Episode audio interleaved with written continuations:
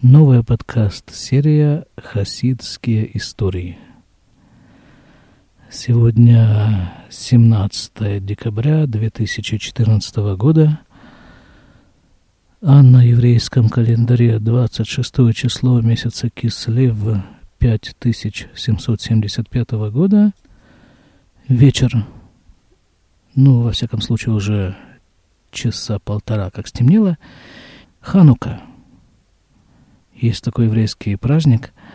Я рассказывал об этом достаточно подробно недели две назад. Подкаст так и назывался «Ханука 5775».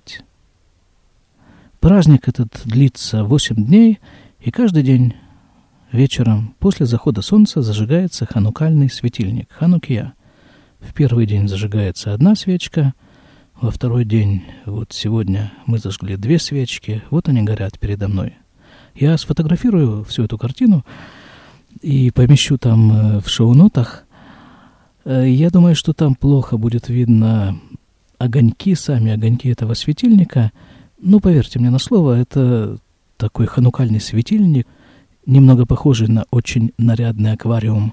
И там э, горят два огонька – и вот так каждый день добавляется по одной свече, а на восьмой день зажигаются восемь ханукальных свечей плюс одна дополнительная шамаш. А я сейчас сижу на стульчике прямо возле этого ханукального светильника, смотрю на эти два маленьких дрожащих огонька и записываю вот эти истории. И я где-то слышал, может быть, читал – такой вот, ну, наверное, совет, что когда вы зажгете ханукальный светильник, не торопитесь бежать. Это вы всегда успеете сделать. А Ханука только 8 дней в году. И дайте себе возможность вот в эти 8 дней просто посидеть несколько минут и посмотреть на ханукальные свечи. Посмотреть и послушать, что они вам рассказывают? И вот на этот раз ханукальные свечи рассказали мне вот такую историю. И эту историю я хочу вам перевести, поведать, озвучить. История будет, естественно, ханукальная. Я даже точно не помню, откуда я знаю эту историю. Наверняка я слышал ее, а может быть часть этой истории от своего учителя Равагада, может быть еще встречал в каких-то книгах, но э, в книгах, насколько я помню, она дается так разрозненно, какие-то отдельные отрывки всего этого рассказа. А целиком эта история состоит из нескольких э, историй. Одна из них включает другую, одна из них дополняет другую и так далее. Ну, давайте приступим. С Божьей помощью попробуем в этом во всем попытаться разобраться. Итак, место действия нашей истории Иерусалим, время действия что-нибудь порядка лет 30-40, наверное, 50 назад, один из хасидов приехал в Иерусалим к своим друзьям в один из э, праздничных ханукальных дней. И вот у этих иерусалимских хасидов был принят такой порядок в ханукальные вечера. Сразу же после захода солнца они молились вечернюю молитву Маариф. После этого они шли к своему Рэбе. Рэбе зажигал ханукальный светильник, рассказывал что-нибудь, и после этого уже каждый шел к себе домой и зажигал свой ханукальный светильник у себя дома – и на этот раз вот этот вот э, хасид, гость Иерусалима, вместе со всеми своими друзьями после вечерней молитвы отправился к Ребе. Ребе зажег ханукальную свечу и рассказал вот такую историю. Только прежде чем э, пересказать вам историю, которую рассказал Ребе, я должен э, сделать очень краткий экскурс – в историю Хануки. Ханука вообще-то посвящена чуду, точнее нескольким чудесам. Одно из них. В 166 или 7 году до новой эры восстание хасманеев Небольшая группа очень слабо вооруженных людей, повстанцы, раз за разом побеждают громады греческой, хорошо вооруженной и умеющей воевать армии. Это одно чудо. Таким образом, постепенно эти восставшие добираются до Иерусалима, освобождают его, освобождают Иерусалимский храм, который освернили греки и внесли туда свои идолы. А первым делом, освободив храм, они решают, естественно, зажечь ханукальный светильник, менора, потому что, ну, это, это обязательно. В храме должен гореть светильник. Но для того, чтобы его зажечь, нужно чистое масло, ритуально чистое масло. Греки вместе со всем, что находится в храме, осквернили это масло тоже. Но как бы бойцы не унимаются, ищут, ищут, ищут, находят где-то там, где-то в земле, где-то закопанный маленький кувшинчик масла, запечатанный печатью первосвященника. Вот на, это, вот на эту деталь обратите внимание. Кувшинчик был запечатан печатью первосвященника. И что они делают? Да, масло, которое находилось в этом светильнике, должно было хватить на один день, не более того. А для того, чтобы сделать новое, кошерное, ритуально чистое масло для храмового светильника, нужно 8 дней. Но делать нечего. Они заливают вот это масло из этого маленького кувшинчика в менору. Его должно хватить, повторяю, на один день. Зажигают его, и происходит еще одно ханукальное чудо. Масло, которого должно было, третий раз повторяю, должно было хватить только на один день, горит 8 дней – и как раз этих восьми дней было достаточно, чтобы изготовить новое чистое оливковое масло и заполнить им менору. Вот это вот второе ханукальное чудо, в честь которого мы вот эти восемь дней зажигаем эти наши маленькие огоньки. Так, здесь закрылся, что у нас, скобки, кавычки. Вот это наше краткое историческое отступление. Дальше возвращаемся к нашему рассказу. Рэбе, вы помните, да? Хасида вы помните. И вот этот хасид, гость Иерусалима, вместе со всеми слушает Рэбе. Все они, конечно же, знают рассказы о ханукальном чуде. И вот Рэбе задает им вопрос. Два вопроса. Первый из них. Кувшинчик был запечатан, как уже было сказано, печатью первосвященника. Вопрос звучит так. А что в обязанности первосвященника входит э, как бы осмотр этих вот кувшинчиков с маслом и он обязан ставить на них свою личную печать? Да ни в коем случае, но этим занимаются какие-то простые ко... коганим. Коганы, да, как это по-русски звучит-то? Коган, значит, коганы. Рядовые, да, не облеченные никакими особыми регалиями. И вот как раз на этом кувшинчике, который нашли восставшие, была печать первосвященника почему-то вдруг. Второй вопрос. Закон предусматривает, что в храмовом светильнике должно гореть оливковое масло. Оливковое масло, как и любое другое вещество, как известно из курса физики, обладает перечнем некоторых параметров, которые и позволяют его причислить именно вот к этому вот веществу. Скажем, горючесть – если уже это оливковое масло, то оно должно гореть положенное время. А то, что оно горит так долго, в 8 раз больше обычного, оно как бы выводит его из категории оливкового масла. Так спрашивается, что же они туда залили тогда, вот в эту нору? Даже хорошо, по неведению, но это противоречит закону. Понятно, да? Два вопроса. Один по поводу печати, другой по поводу по поводу того, являлось ли вот то, что они зажгли в храмовом светильнике, оливковым маслом.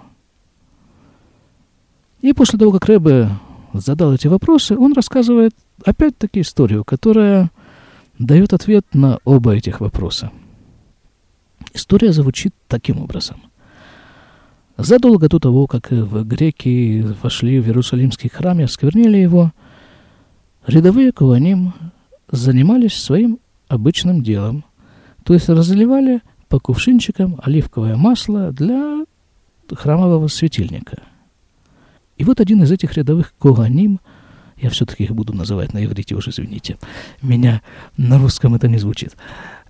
Вот он обратил внимание на то, что в один из кувшинчиков вошло этого масла в 8 раз больше, чем, э, чем э, обычно.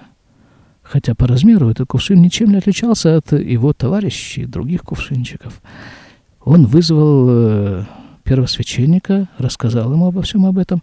Первосвященник понял, что все тут не так просто, и что-то здесь на самом-то деле происходит с этим кувшинчиком, и решил его запечатать своей личной печатью, и приказал его там куда-то там спрятать так, чтобы его трудно было найти, но возможно. Вот именно этот кувшинчик и нашли Хашмонаим, восставшие. То есть получается по этому рассказу, что все дело не в масле, а в кувшинчике. Чудо связано не с маслом, а с кувшином. Это, конечно, дает возможность здесь э, уйти в сторону Э, толкование в стиле, что вот, мол, каждый человек это кувшинчик, и вот э, все, что с этим связано, но мы не будем в это углубляться. Я хочу просто рассказать историю. Вот, хорошо. Рэбе закончил говорить. Хасиды пожелали ему и друг другу Ханука Самеах, веселого праздника Ханука, и пошли домой зажигать свои свечи – а вот этот наш вот главный герой, назовем его так, Хасид, гость Иерусалима, пошел вместе со всеми, но при этом он задумался. Задумался он вот на такую вот тему, что очень красивая история насчет э, первосвященника и такого особенного кувшинчика. Но вопрос в том, а почему эта история неизвестна? Он лично ее слышит первый раз, хотя такая вот убедительная история должна была быть где-то написана, описана, известна. Откуда Ребе, рассказавший ее, взял эту историю? Вот таким вопросом задался наш хасид, но ничего никому не сказал и ничего ни у кого не спросил. Просто пошел со всеми. Дальше. Следующий день Хануки, точнее, следующий вечер – Опять вечерняя молитва, опять после молитвы хасиды идут к Рэбе вместе с этим же вот гостем. Рэбе зажигает э, ханукальный светильник и рассказывает следующую историю. На этот раз про Раби Зуша. Его еще иногда называют Раби Зуся. Это такой очень известный хасидский адмор, учитель. Он жил лет 200 э, с лишним назад – История про раби Зуша. Как-то однажды к раби Зуша пришел его хасид. С такой вот... С таким вопросом. Вот говорит хасид раби Зуша. Я несколько дней назад похоронил своего отца. Вы знаете моего отца, он очень э, праведный, очень богобоязненный еврей. Но такая незадача. Каждая ночь с тех пор, как его похоронили, он является мне во сне и требует от меня, чтобы я принял христианство. А небольшая сноска. Еврею принять христианство это, это один из самых больших грехов, которые только может сделать еврей. Это, конечно, тоже исправимо, но очень рекомендуется этого не делать. Так вот, приходит к этому хасиду Каждую ночь его папа похоронен несколько дней назад и требует от него, чтобы тот, его сын, принял христианство. Он вообще обещает своему сыну всякие козни, если тот этого не сделает. Вот он и спрашивает у своего, у своего адмора, Раби Суша, совета, так что теперь делать? Раби Суша, чуть-чуть подумав, говорит, да наверняка там вот на его могиле, видимо, как-то э, обронили или там остался какой-то предмет в форме креста, ты там посмотри, по, скреби по поверхности, наверняка что-нибудь найдешь. Убери это оттуда, и все это закончится. Хасид э, так и сделал, пошел на могилу, нашел там монету, которую кто-то обронил. На монете был э, вычеканен крест, он его убрал, и все, прекратилось это наваждение. слух об этом решении Раби Зуша покатился и докатился до самого Виленского Гаона, что вот, мол, человек э, обладает каким, не знаю, как это назвать, Руаха Кодыш это на иврите, на русском, ну, наверное, какой-нибудь дар провидения или что-нибудь такое, что может решать вот такие вопросы. Виленский Гаон говорит, да, в общем-то, ничего сложного в этом нет. Точно такой же случай описан в Иерусалимском Талмуде. Весь вопрос заключается в том, а откуда Раби Зуша знает, что написано в Иерусалимском Талмуде. Он что, его читал? Этот ответ Вилинского Гаона покатился обратно, докатился до Раби Зуша. И на что Раби Зуша ответил? Вот такую вещь. Вот тут, вот, вот тут будьте внимательны. Потому что в этом-то все и кроется. Раби Зуша говорит, да, конечно, Виленский Гаон прав. Иерусалимский Талмуд я, конечно же, не учил. Но я взял решение этого вопроса оттуда же, откуда его взял Иерусалимский Талмуд – вот на этом заканчивается история про Раби Зуша. Я напомню, это вторая из тех ханукальных историй, которые Рэбе рассказал своим хасидам, а среди хасидов был и наш иерусалимский гость. Он услышал эту историю про Раби Зуша и все понял. Во-первых, он понял, что есть некая область, не знаю чего, склад – каких-то сведений, какой-то информации, из которых э, достаточно продвинутые люди, как Раби Зуша Велинский Гаон, и вот этот вот самый Рэбе, который рассказывает все эти истории, откуда они могут черпать информацию. Это одна вещь, которую он понял.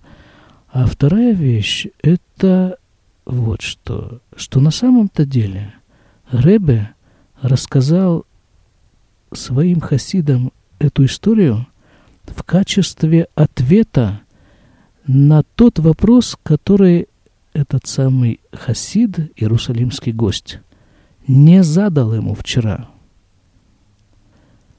Вот в этом же информационном, как-то очень не хочется называть это такими избитыми терминами. Э, ну, как, как я могу его назвать? Вот вот откуда они берут все эти истории, откуда они берут ответы на незаданные вопросы. Вот оттуда. Вот, вот оттуда. Вот оттуда же, откуда и... Откуда и взялось чудо ханукального светильника и ханукального кувшинчика. И вот оттуда же, откуда и взялось чудо Хануки. Будьте счастливы радостной вам Хануки. Хануке Самеах.